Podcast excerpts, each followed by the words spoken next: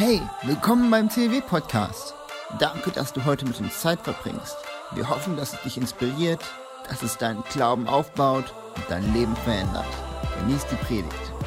Schön euch alle zu sehen. Nochmal, nochmal herzlichen Glückwunsch an alle stolzen Eltern. Großartig. Ja, ich würde auch persönlich euch gerne nochmal einladen für den 24. März, für das Infotreffen, weil wir wollen träumen über die Zukunft der Gemeinde. Eins kann ich euch schon mal verraten, ich habe die Bibel bis zu Ende gelesen und das Ende der Gemeinde wird, sieht gut aus. Amen. Und äh, ich sage euch, die, unsere besten Tage als CLW, als internationale Kirche kommen erst noch, aber tatsächlich Gott gebraucht uns gemeinsam als Familie und deswegen ist es so wichtig, dass wir zusammenstehen und zusammen träumen über das, was Gott Gutes tut. Heute wollen wir wieder einen Schritt weitergehen auf unserer Lebensreise. Lebensreise ist ja so das Stichwort, was wir so empfangen haben für 2019. Und wir wollen einen Schritt weitergehen. Wir hatten jetzt eine Predigtreihe gehabt am Anfang des Jahres. Da war unsere erste Lebensreisestation, hieß Anbeter Gottes werden. Hey, und nicht nur Gott anbeten auf dem Berg der Erhörung, auf dem Berg der Seligkeit, sondern Gott anbeten Merci sagen, Danke sagen, auch im Tal der Krise, auch im Tal vor der Gebetserhörung. Und ich muss euch sagen, also ich bin so glücklich, mit Jesus zu gehen. Ich weiß nicht, wie es mit dir ist, aber ich höre jede Woche höre ich über Wunder, die Jesus tut. Nicht nur in unserer Gemeinde, sondern auch überall natürlich. Und ich habe euch einen Brief mit, mit, mit, mitgebracht, den habe ich vor zwei Wochen bekommen von Angelika. Den möchte ich euch gern nur so Auszüge mal vorlesen. Und Angelika schreibt hier, seit 1998 leide ich an Hautkrebs und habe alle möglichen Tiefen durchgemacht. Und 2016 äh, wurden bei mir Metastasen gefunden in der Lunge und auch im Gehirn. Mein Lebenspartner hat mich verlassen in dieser tiefsten, schrecklichsten meiner Phasen und ich war ganz am Ende. Im Jahr 2017 zu Weihnachten hat Gott mir ein Weihnachtsgeschenk gemacht. Ich habe CLW kennengelernt und ich habe sehr viele gute Freunde kennengelernt in dieser Kirche, die für mich gebetet haben, als ich ganz unten war. Und dann schreibt, endet sie mit dem letzten Satz. Jetzt ist es Februar 2019. Alle Metastasen in Lunge und Gehirn sind nicht mehr da. Auch keine neuen hinzugekommen. Angelika, danke Jesus. Ey, ich liebe solche Briefe. Ich glaube, ich habe die letzten äh, Wochen jeden Woche ein Wunder, das Jesus getan hat. In unserer Kirche ist es so großartig, mit Jesus zu gehen, weil Jesus ist bester Gesundheit und er tut große Dinge in unserer Kirche. Amen. Und weißt du, bei diesen Geschichten ist für mich, äh, ich meine, ich finde es auch toll, dann zu klatschen, wenn wir dann auf dem Berg der Erhörung sind. Ja, das ist cool. Aber weißt du, was mich als Pastor noch viel mehr interessiert? Für mich ist viel interessanter das Tal, was davor gelegen hat. Weißt du, dieses Tal, wenn, wenn, wenn wir so fast aufgeben und wenn wir alle Hoffnung verlieren. Und da ist Jesus genau da in dem Tal ist Jesus und er hilft uns zu glauben, er hilft uns zu beten. Und das war ja unsere erste ähm, Station, die wir lernen wollten auf unserer Lebensreise, Kompetenz zu lernen. Äh, ich will ein Anbeter sein, auch im Tal der Krise. Manchmal gar nicht so einfach, Gott zu danken, wenn ich mich nicht danach fühle, oder? Und ich habe persönlich auch ein Wunder erlebt letzte Woche. Ich habe 2014 eine sehr, sehr unweise Entscheidung getroffen. Und ich habe aus meinem ganzen, äh, wie soll man sagen, Leichtgläubigkeit, habe ich einen äh, Flüchtling geholt aus dem Flüchtlingscamp in Beirut im Libanon. Das war noch vor der Flüchtlingskrise, bevor die Millionen zu uns gekommen ist. Und ich habe, weiß ich habe einen großen Fehler gemacht. Ich habe Politikern meinen Glauben geschenkt. Ne, das, das war mein größter Fehler, weil der Innenminister von Nordrhein-Westfalen hat gesagt, wenn du eine Bürgschaft unterschreibst für einen Flüchtling, wenn in dem Zeitpunkt, wo er seine Anerkennung bekommt, bist du frei von deiner Bürgschaft. Und äh, das habe ich gemacht, obwohl meine Freunde mich gewarnt haben. Ne? Meine Freunde haben gesagt, Mario, du bist dumm. Und sie hatten recht. Ne? Sie haben gesagt, du sollst, in der Bibel steht, du sollst nicht bürgen für jemand anders. Ne? Und dann habe ich dann eine Rechnung bekommen von Jobcenter und dann durfte ich dann 25.000 Euro zahlen. Okay? Warum? Weil das Bundesgericht, weil wir leben ja in einer Föderation. Bist du dankbar, in Deutschland zu leben? Amen. Wir leben in einer Föderation. Was der Innenminister Nordrhein-Westfalen sagt, ist alles nichts wert. Ne? Was das Bundesgericht sagt, das ist was wert. Und dann haben sie gesagt, du musst zahlen. Und dann musste ich erstmal Buße tun weil ich bin verheiratet, okay? Und Mario und Kommunikation, das sind zwei Paar Schuhe, okay? Und deswegen muss ich, also, ich fühlte mich sehr, sehr schlecht. Und vorgestern, am Freitag, habe ich eine E-Mail gefunden in meinem E-Mail-Postkasten und dann hat mir das Jobcenter geschrieben und hat gesagt, alle ihre Schulden sind erlassen, weil wir haben einen Deal mit der Bundesrepublik Deutschland. Vor euch steht jemand, dem 25.000 Euro erlassen worden sind. Wow. Was habe ich daraus gelernt? Gott liebt selbst dumme und leichtsinnige Pastoren. Amen. Preis dem Herrn. Nein, nein, ich habe daraus gelernt, hey, es ist manchmal gar nicht so einfach, oder? Im Tal der Krise Gott zu danken. Aber Gott möchte, dass wir auch im Tal vor der Gebetserhörung, vor dem Berg der Erhörung, dass wir sagen, Gott, du bist es wert um deinetwillen, dass wir dir Danke sagen. Amen. Das, das ist äh, so Kompetenz Nummer eins. Und dann vor zwei Wochen haben wir angefangen mit unserer zweiten Predigtreihe und die heißt DNA, was uns ausmacht, was ist unsere Erbinformation. Und wir haben gesagt, wenn wir Freunde Gottes sind, dann sind wir auch Freunde untereinander und wir wollen Freundschaft lernen. Freundschaft muss man lernen. Und wir haben angefangen mit Pastor Daniel, äh, Teil Nummer eins was uns ausmacht. Wir sind positiv, wir entscheiden uns. Es ist eine, eine, Willensentscheidung zu sagen, ich will den anderen nicht beurteilen aufgrund meines eigenen Urteils, sondern ich will ihn sehen durch die Augen von Jesus. Wir sind positiv. Und letzte Woche haben wir gesagt, wir wollen aufmerksam sein, wir wollen nicht falsches Mitleid haben, sondern wir wollen spüren. Also in, in der Bibelstelle in Philippa 2, Vers 1 heißt, habt Mitleid füreinander, heißt eigentlich, habt Eingeweide füreinander. Wow. Ne, das heißt also, wir wollen spüren, was braucht der andere, was braucht der andere von mir, damit ich ihn fördern kann, damit ich ihn ermutigen kann. Und heute Teil Nummer drei, Philippa 2, Vers 2, wir sind eins. Und wir wollen heute sehr tief einsteigen, aber bevor wir äh, in die Theologie einsteigen, hey, hören wir noch einen Witz, oder?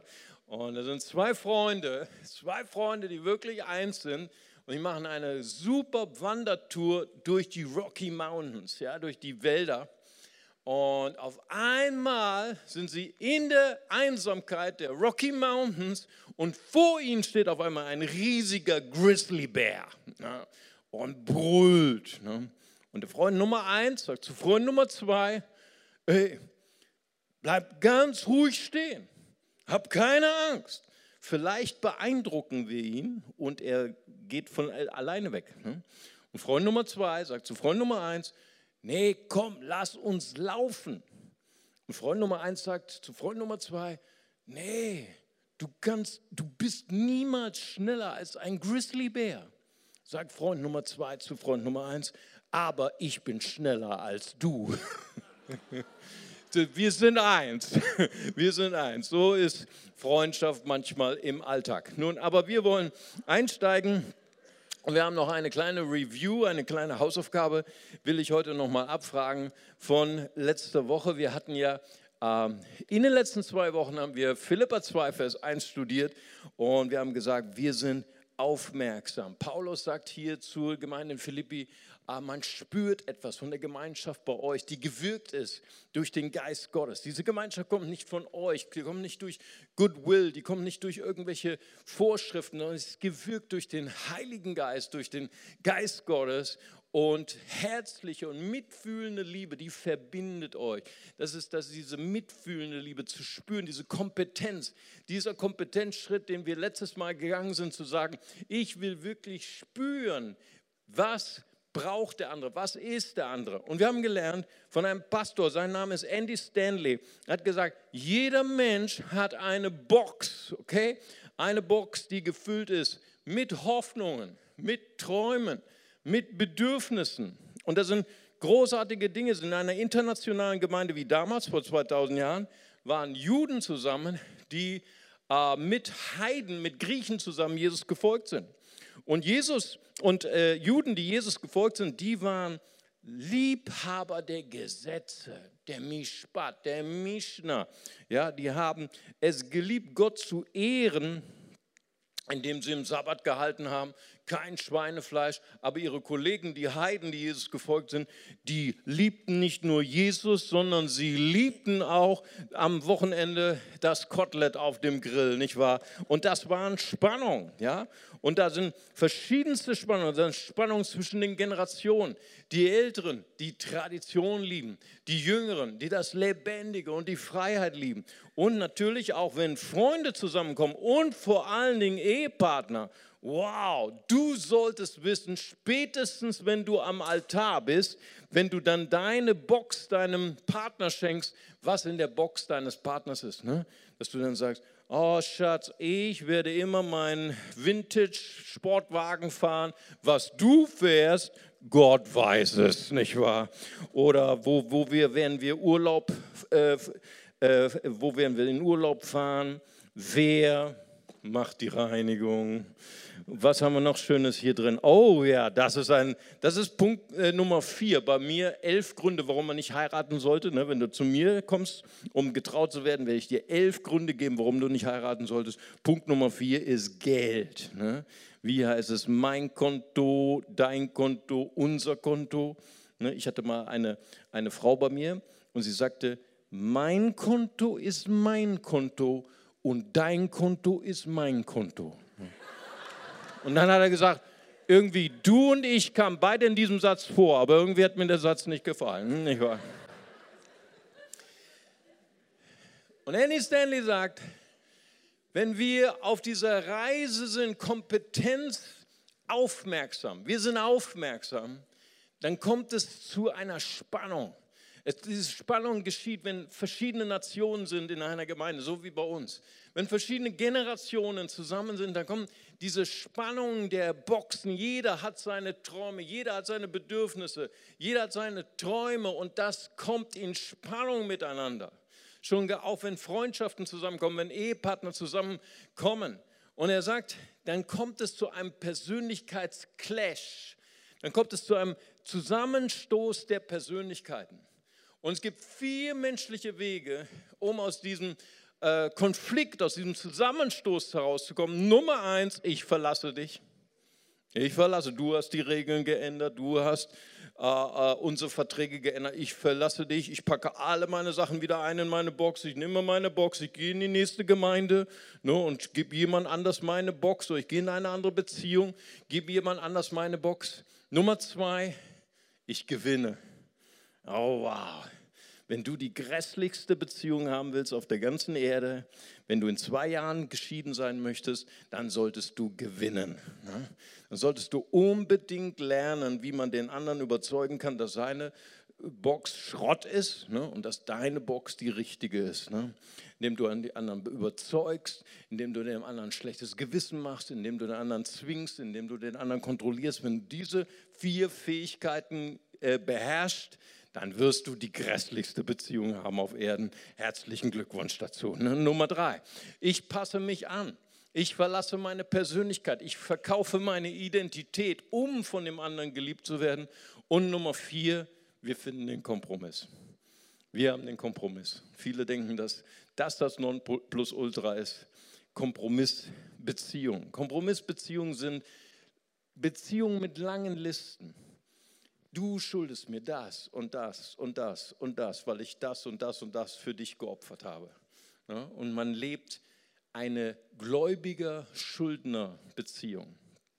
Und in all diesen vier Wegen, ich verlasse dich, ich gewinne, ich passe mich an, wir finden Kompromisse in all diesen vier äh, Wegen heraus aus dem Persönlichkeitsclash, verliert immer die Beziehung, verliert immer die Liebe. Und deswegen sagt Jesus, dass wir einen Weg darüber hinaus finden können. Jesus, er lehrt seine Jünger, in Johannes 13, Vers 34, lehrt er sie, ich gebe euch ein neues Gebot. Wow, ich meine, seine Jünger waren alles Juden. Und ich meine, wirkliche Juden, sie lebten nur in der Torah, nur in den 613 Geboten. Das war's. Da kam nicht noch ein neues Gebot dazu. Deswegen waren sie ein bisschen nervös. Und sie, sie, sie spürten, hey Jesus, was willst du uns hier ein neues Gebot verkaufen? Aber Jesus, er stellt sich hier auf eine oder sogar über Mose. Warum? Weil Jesus ist nicht nur mein gewählter Präsident für vier Jahre. Jesus, er ist mein Herr. Er ist Gott. Er hat alle Gebote gegeben. Und Jesus sagt hier, ich gebe euch ein neues Gebot, liebt einander. Und da haben seine Jünger gesagt, oh ja, das kennen wir schon. Ne? Levitikus, liebe deinen Nächsten wie dich selbst. Oder du hast selber gesagt auf der Bergpredigt in Matthäus 7, Vers 12, so äh, sollt ihr eure Mitmenschen behandeln, was ihr erwartet, was die anderen euch tun, das tut ihnen auch. Ja?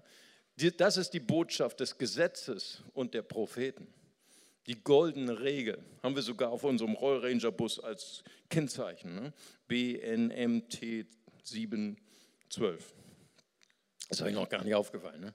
Goldene Regel. Und Jesus sagt, na, ich gebe euch nicht nur eine goldene Regel, ich gebe euch die Platinregel. Johannes 13, 34. Ich gebe euch ein neues Gebot.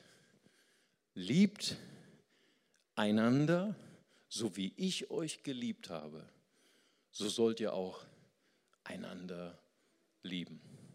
Wow. Und das heißt also, was glückliche Christen in einer internationalen Gemeinde wissen, was glückliche Christen in einer Intergenerationsgemeinde wissen, was glückliche Christen in einer Freundschaft oder glückliche Ehepartner in einer Ehe wissen, sie wissen die Antwort auf die Frage, was bist du mir schuldig? Und das ist null, nichts, nada, zero. Du bist mir nicht schuldig. Aber in mir brennt ein Feuer. In mir ist eine Leidenschaft. Ich möchte gern dir alles geben. Ich möchte deine Box wissen. Ich möchte wissen, was sind deine Hoffnungen? Was sind deine Bedürfnisse? Was sind deine Träume? Und das war unsere Hausaufgabe letzte Woche. Ne? Aber ich weiß, letzte Woche war Karneval. Ne? Deswegen machen wir heute ein bisschen Nachhilfe. Okay. Und wir kommen zu unserem ersten Punkt unserer Predigt heute. Denn heute ist das Thema, wir sind eins. Und wir springen einen Vers und wir lesen Philipperbrief, Kapitel 2, Vers 2. Und ich lese aus der Hoffnung für alle Übersetzungen. Und da sagt Paulus hier, Darüber freue ich mich sehr. Wow, Philipperbrief, er ist der Brief der Freude, ne? weil er aus der Toskana, aus dem Liegestuhl geschrieben ist. Nein, er ist aus dem finstersten Gefängnis in Rom geschrieben. Freude ist unabhängig von deinen Umständen. Amen. Darüber freue ich mich sehr. Und dann sagt er weiter, vollkommen, vollkommen aber ist meine Freude wenn ihr euch ganz einig seid, in der einen Liebe miteinander verbunden bleibt und fest zusammenhaltet. Und ich lese auch aus der Elberfelder Übersetzung und da heißt es hier so, erfüllt meine Freude, dass ihr dieselbe Gesinnung, dieselbe Liebe, dass ihr einmütig seid und dass ihr eines Sinnes seid. Wow. Und ich weiß nicht, ob dir das schon mal aufgefallen ist, aber ich habe das mal gemerkt, als ich Jugendpastor war und wenn ich dann so zum Meeting mal pünktlich kam, ne, weil das war damals so ein bisschen Jugend, du weißt schon Bescheid, ne? so Pünktlichkeit, das war nicht so meins, nicht wahr? Und wenn ich dann pünktlich war, dann haben die Leute gesagt, oh, Mario, toll, du warst pünktlich, sehr gut, 100 Punkte, 100 Gummipunkte, okay? Und ich habe zuerst gedacht, wow, ja, danke für das Lob. Ne? Aber als ich nach Hause gegangen bin, habe ich gemerkt, dieses, Lob hatte eine andere Intention. Die kannten mich, dass ich unpünktlich war, okay?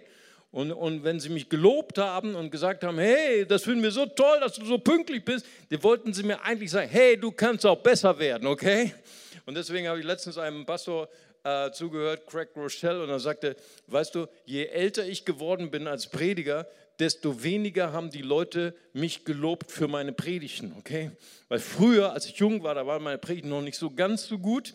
Und wenn ich dann mal eine Predigt richtig 100 Punkte hatte, haben sie gesagt, oh, Pastor äh, Rochelle, das war wirklich eine tolle Predigt. Aber der eigentliche Message dahinter war, hey, es kann besser werden mit dir, okay?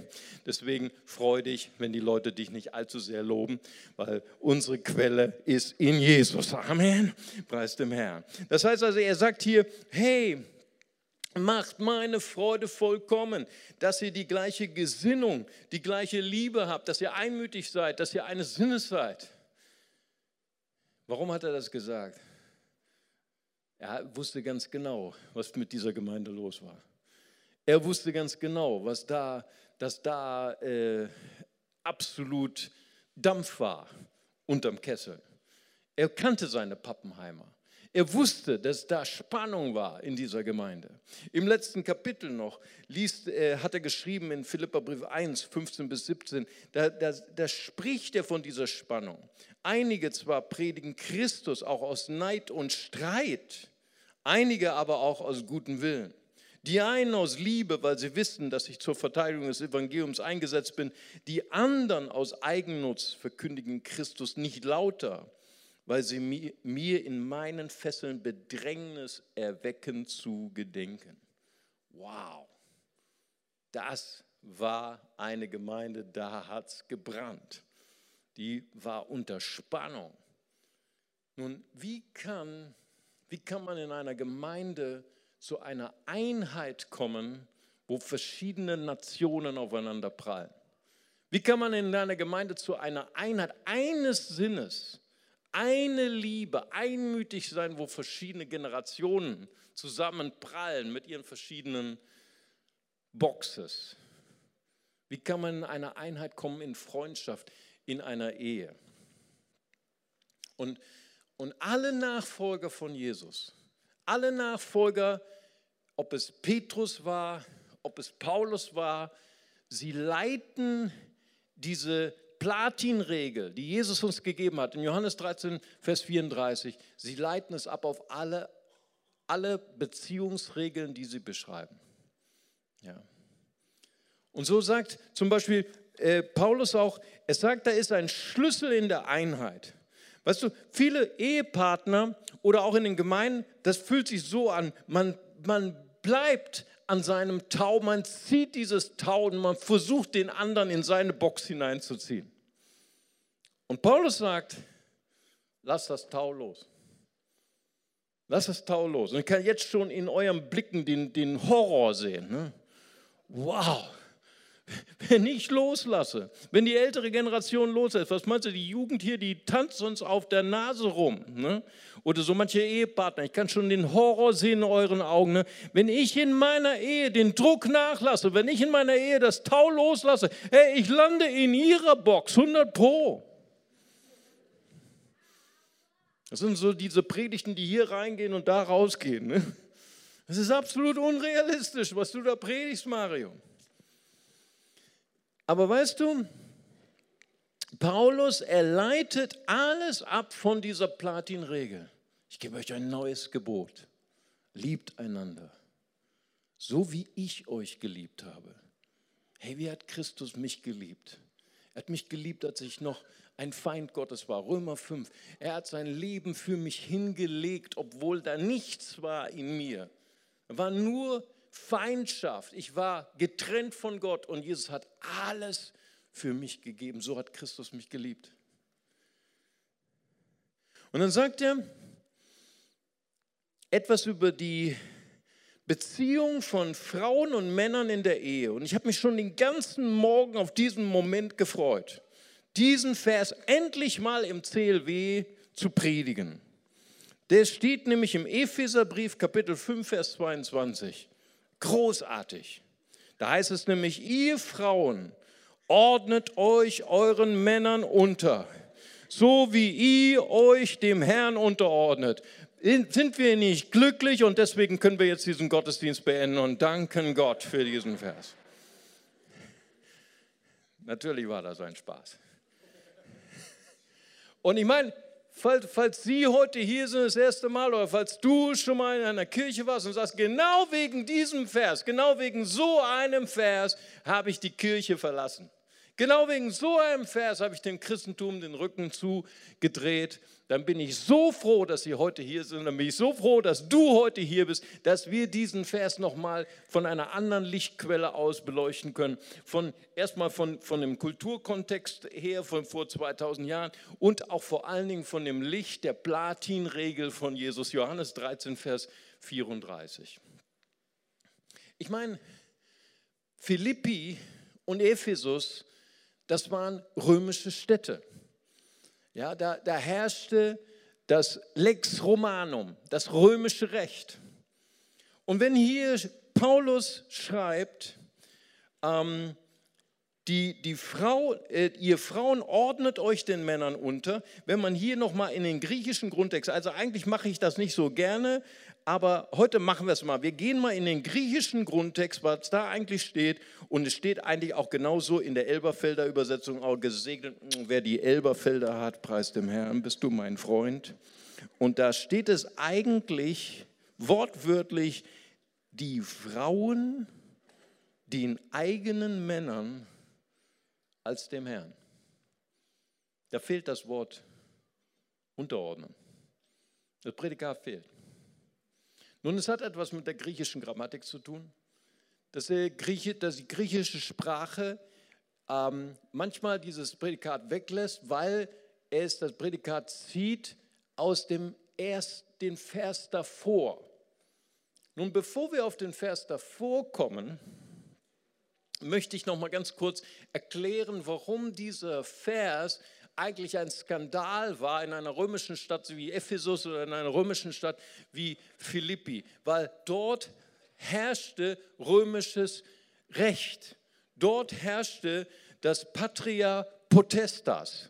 Patria Potestas bedeutet, dass der, der Familie, das Familienoberhaupt, der Familienvater, der Ehemann hatte die absolute Gewalt über seine Familie. Wow, ich sehe schon das glühen und äh, die, äh, die, äh, die, die Augen von diesen, den Familienvätern hier, die funkeln schon ne, voller Erwartung. Ne, wenn dein Sohn nicht so funktioniert hat, wie du wolltest, dann konntest du deinen Sohn verkaufen auf dem Sklavenmarkt. Römisches Recht. Du konntest deinen Sohn totschlagen. Römisches Recht. Wenn deine Frau, und jetzt funkeln die Männer, die Augen der Männer noch mehr, wenn deine Frau nicht so funktioniert hat, wie du wolltest, du konntest deine Frau verkaufen auf dem Sklavenmarkt. Du konntest deine Frau totschlagen und du wurdest nicht dafür bestraft. Das war Patria Potestas. Deswegen, als Paulus diesen Brief geschrieben hat an Ephesus, haben die Frauen nicht so reagiert wie wir in unseren westlichen Ländern, in Deutschland, wo wir so geprägt sind durch Gleichheit von Mann und Frau und sagen, boah, was ist das heute für eine Mistpredigt. Ne? Und der Pastor Mario, warum muss der gerade über diesen Vers predigen? Das ist ein Anstoß für uns. Aber damals, vor 2000 Jahren, da haben die Frauen gesagt, Paulus, hast du irgendwas Neues zu sagen? Wir mussten uns sowieso unterordnen. Wenn wir nicht parieren, wir werden verkauft als Sklaven. Ist da irgendwas Neues? Ja, und ist das was ganz Neues. Da heißt es nämlich, und jetzt komme ich auf den Vers, der davor ist, von wem, von dem Vers, wo das, wo das äh, Verb abgeleitet wird. Da heißt es nämlich in Vers 21, ordnet euch einander unter in der Furcht Christi. Wow, das war der Skandal. Das war die absolute Revolution. Paulus, er sagt, der Schlüssel der Einheit der Ehe ist, lass das Tau los und triff eine Entscheidung. Du bist mir null, nada, zero schuldig. Aber in mir brennt ein Feuer, eine Leidenschaft. Ich will unbedingt dich so lieben, wie Christus die Gemeinde geliebt hat. Ich will wissen, was in deiner Box ist. Ich will wissen, was deine Hoffnung, was deine Träume, was deine Bedürfnisse sind. Und ich will dich unterstützen, dass du dir deine Berufung in Christus erfährst. Und weißt du, in einer Ehe, wo es kracht, sehen wir folgende Dynamik, und zwar aus Epheser 5, Vers 21, 22.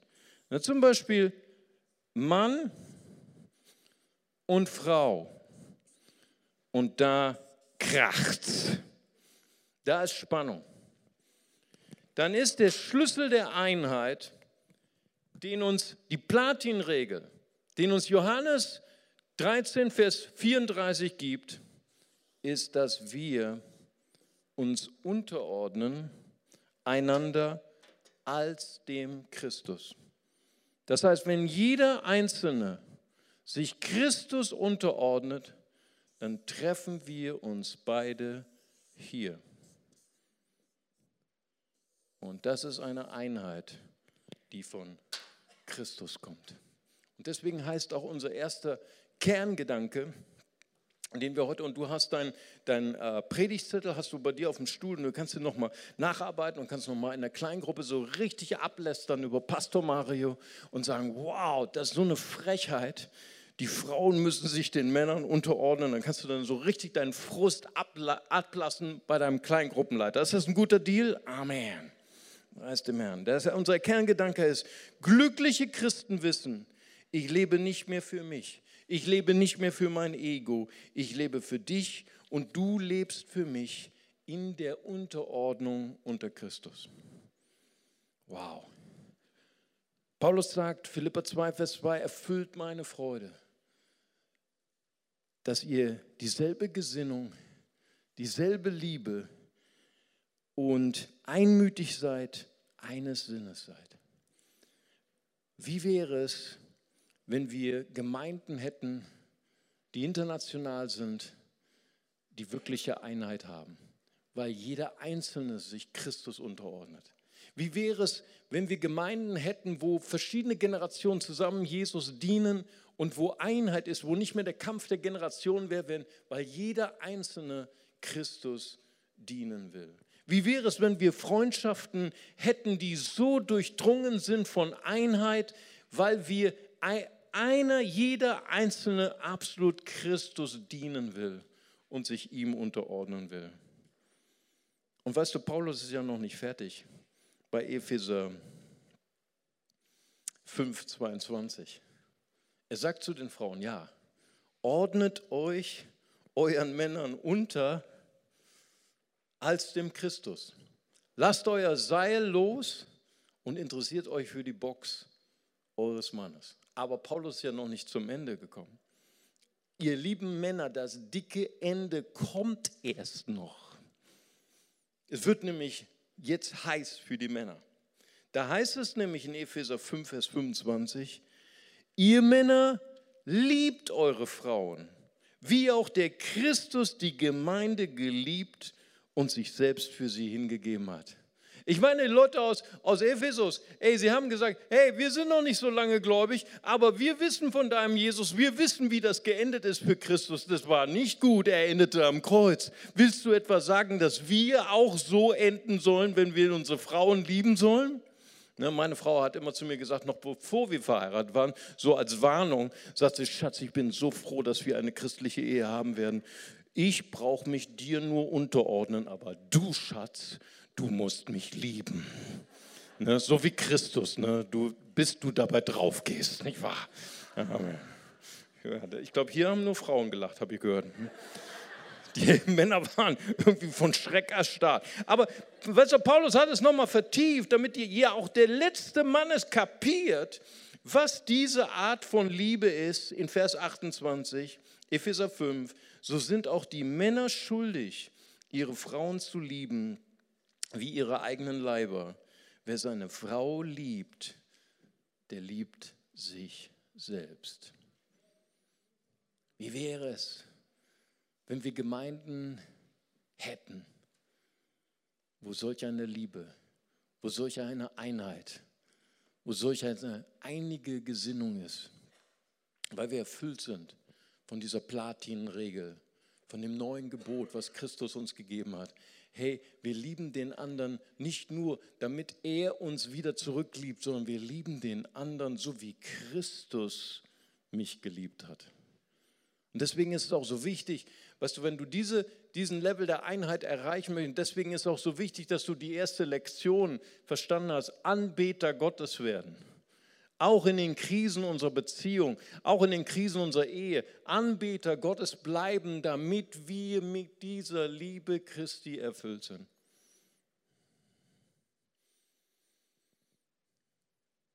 Wie können wir, achso, Kerngedanke Nummer zwei, glückliche Christen wissen, wenn sie einander lieben wie Christus die Gemeinde, sind sie glücklicher.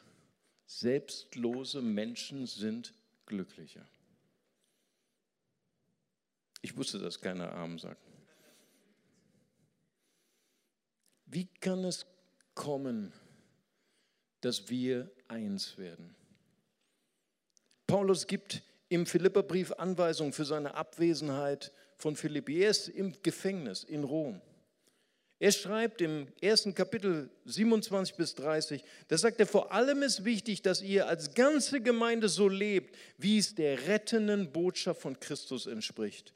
Ob ich nun zu euch kommen kann und es mit eigenen Augen sehe oder ob ich nur davon höre und möchte, ich möchte, dass ihr alle durch Gottes Geist fest zusammensteht und einmütig für den Glauben kämpft, denn diese Botschaft in euch geweckt hat. Lasst auf keinen Fall von euren Gegnern, lasst euch von, auf keinen Fall von euren Gegnern einschüchtern. Euer Mut wird ihnen zeigen, dass sie verloren sind. Ihr aber von Gott gerettet werdet. Ihr habt nicht nur das Vorrecht, an Christus zu glauben, ihr dürft sogar für ihn leiden. Herzlichen Glückwunsch. Damit kämpft ihr nun denselben Kampf wie ich. Und wie dieser Kampf aussieht, habt ihr ja früher selbst mit angesehen. Jetzt kann ich euch nur noch davon berichten. Paulus sagt hier, ich habe schon ein Stück meiner Lebensreise hinter mir. Ihr habt es gesehen. Lebensreise ist nicht einfach. Es kostet dich was. Es kostet Kampf. Es kostet Leid. Aber das Ziel ist, Christus ähnlicher zu werden. Das Ziel ist, ein Anbeter Gottes zu werden. Paulus hat etwas gelernt. Er hatte seine Kontrolle verloren, er hatte seine Leitung verloren. Er war in Ketten. Aber er hat gelernt, wenn ich im Gefängnis, wenn ich im Gefängnis in Rom, wenn ich mich entscheide, ein Anbeter Gottes zu werden, dann habe ich vielleicht meine Kontrolle verloren, aber Gott hat die Kontrolle nicht verloren. Amen dann werden sogar meine Ketten dazu dienen, dass ihr noch mehr zusammensteht und dass das Evangelium noch mutiger verkündet wird. Und dann sagt er, wandelt würdig dem Evangelium. Das Wort wandeln heißt im Griechischen politoio. Da kommt her unser, unser Wort Politik her. Entscheidungen treffen wie Politiker, regieren wie Politiker, Verfassung schreiben wie Politiker. Wow, Macht und Kirche ist ein schmerzvolles Thema, oder? Aber Paulus sagt, wenn Leiter regieren in der Gemeinde, würdig dem Evangelium, wenn sie durchdrungen sind von der Platinregel. Johannes 13, Vers 34, wie Christus uns geliebt hat, so lieben wir die Gemeinde. Was wäre, wenn wir Gemeinden hätten, die durchdrungen werden von dem Licht der Platinregel von Jesus? Wir einander, wir einen Wettbewerb der Unterordnung hätten untereinander, wenn wir wirklich eins. Was wäre, wenn die Kirchen in Bonn so zusammenstehen würden und einander dienen und ehren würden? Wir könnten nicht nur Bonn auf den Kopf stellen, wir könnten das ganze Land auf den Kopf stellen, wenn die Kirche so zusammensteht. Was wäre, wenn wir Freundschaften hätten, wenn wir Ehen hätten, die durchdrungen sind von der Platinregel von Jesus. Wir hätten glückliche Ehen, glückliche Kinder. Wir hätten eine Gemeinde erfüllt mit der Liebe Christi. Lass uns zusammen beten. Vater Gott, ich möchte dir ganz herzlich danken für diese wunderbaren Menschen hier, Herr. Ich danke dir, Herr, dass wir heute durch deine Gnade einen Schritt weitergehen auf unserer Lebensreise, Herr. Ich danke dir, Herr, dass die wahre Einheit, das ist die feste Einheit, die Stärke, die kommt von dir, Jesus. Du bist der Mittelpunkt. Du bist der Herr der Gemeinde. Du bist der Herr unseres Lebens. Du bist gestorben für uns. Du hast alles gegeben. Du hast uns geliebt mit dieser einzigartigen Liebe, als wir noch Sünder waren, als wir noch getrennt waren von dir. Du hast uns nicht mit der Weihliebe geliebt, du hast uns geliebt mit der trotzdem Liebe. Und ich möchte gern heute eine Einladung aussprechen für alle Menschen. Sie sind vielleicht Teil einer Religion, sie sind vielleicht auch Teil einer Kirche, sie sind sogar getauft als Baby. Aber heute ist etwas passiert. Heute haben sie gespürt, jemand klopft an die Tür meines Herzens. Und in ihnen ist eine Sehnsucht gekommen. Ich, eine Sehnsucht, versöhnt zu sein mit Gott. Zu sagen, ich möchte ewiges Leben. Ich, mir ist klar geworden in den letzten Wochen, das, was wir hier auf der Erde haben, das ist nicht alles. Es gibt ein Leben nach dem Tod. Ich möchte versöhnt sein mit Gott. Ich möchte nicht nur für diese paar Jahre hier auf Erden leben, ich möchte ewiges Leben mit Gott haben. Und das Evangelium ist so einfach. Und so unmöglich zur gleichen Zeit. Unmöglich, weil wir nichts tun können, um diese Trennung zu Gott aufzuheben. Wir sind alle Schuldner.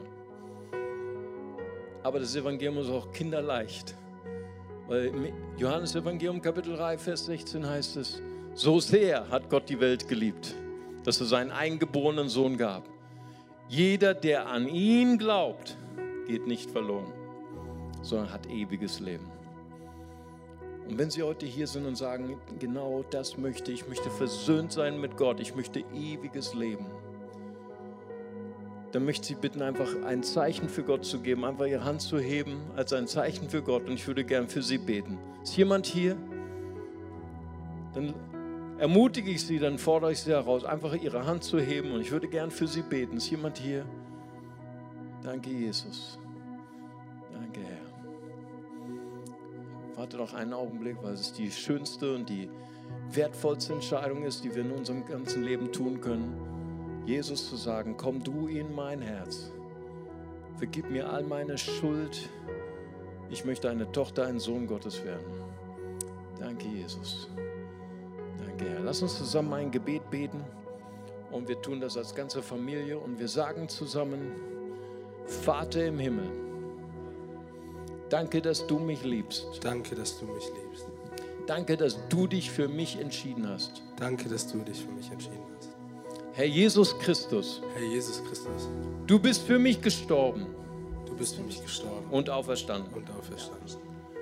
Vergib mir meine Schuld. Vergib mir meine Schuld. Ich wähle dich jetzt Ich wähle dich jetzt als meinen Retter und Herrn. als meinen Retter und Herrn. Dir will ich folgen. Dir will ich folgen. Amen. Amen. Amen. Wenn Sie dieses Gebet heute mitgebetet haben in Ihrem Herzen, dann dürfen Sie heute hier nach dem Gottesdienst hier die Treppen hoch und dort oben auf der Empore, auf dem Balkon ist die Next Step Lounge und dann dürfen Sie dort ein Gespräch führen. Jemand möchte Ihnen gerne etwas schenken und diesen nächsten Schritt in unserer Lebensreise mit Jesus gehen.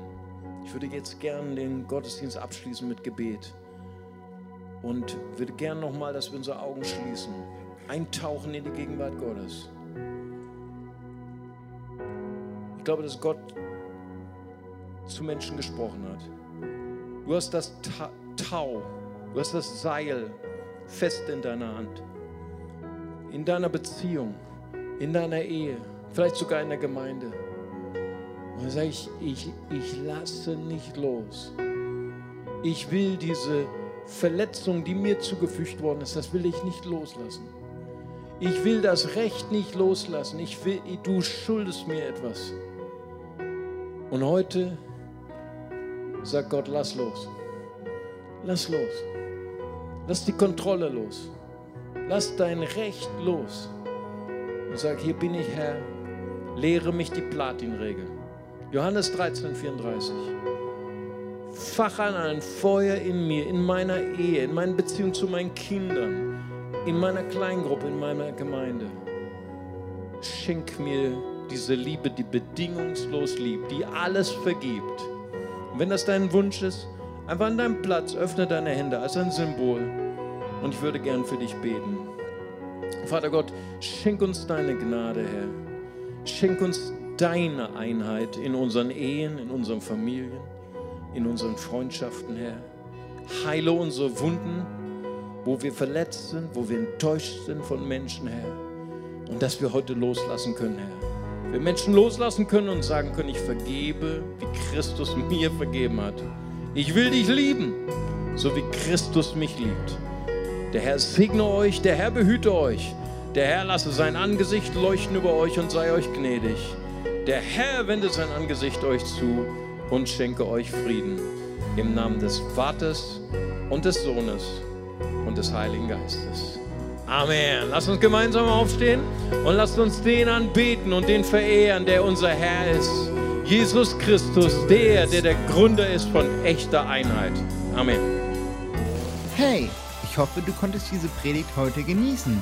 Ja, dann habe ich zwei Sachen, die ich dich bitten würde zu tun. Erstens, abonniere doch diesen Podcast, unsere CLW Facebook-Seite und unseren CLW Instagram-Account. Dann ist die neueste Predigt immer für dich da, wenn du sie hören willst. Und du bist up to date, was bei uns in der Gemeinde passiert. Und zweitens, komm doch mal in einen unserer Gottesdienste vorbei. Wir würden uns freuen, dich mal persönlich kennenzulernen. Danke für das Anhören dieses Podcastes und Gott segne dich.